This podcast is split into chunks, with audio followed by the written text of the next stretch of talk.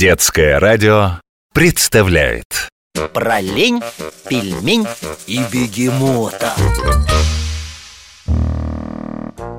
Кар, кар, давно пора было, ребята, прилететь в столицу Великобритании. Страну такой знаете? Если до Франции долететь, а потом переплыть пролив Ла-Манш, попадете на остров. Вот тут-то Великобритания располагается. А столица у нее какая? Правильно, Лондон. Бывали?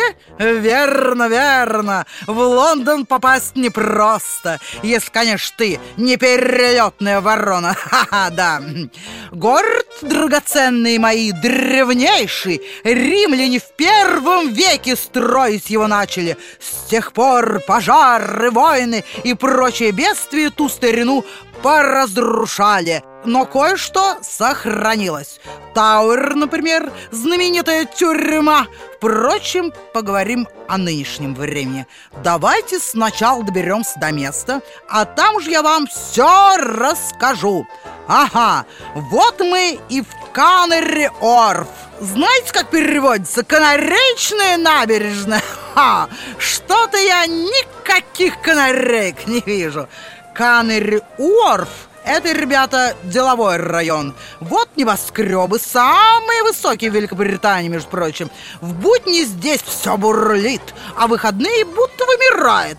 А вот, наконец, и скульптура. Это дерево, только металлическое. Растет, если можно так выразиться, рядом с тремя живыми платанами.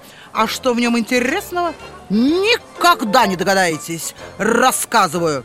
Из земли торчит зеленый металлический столб. Из столба ветки вверх растут, как у настоящего дерева, только опять же из металла.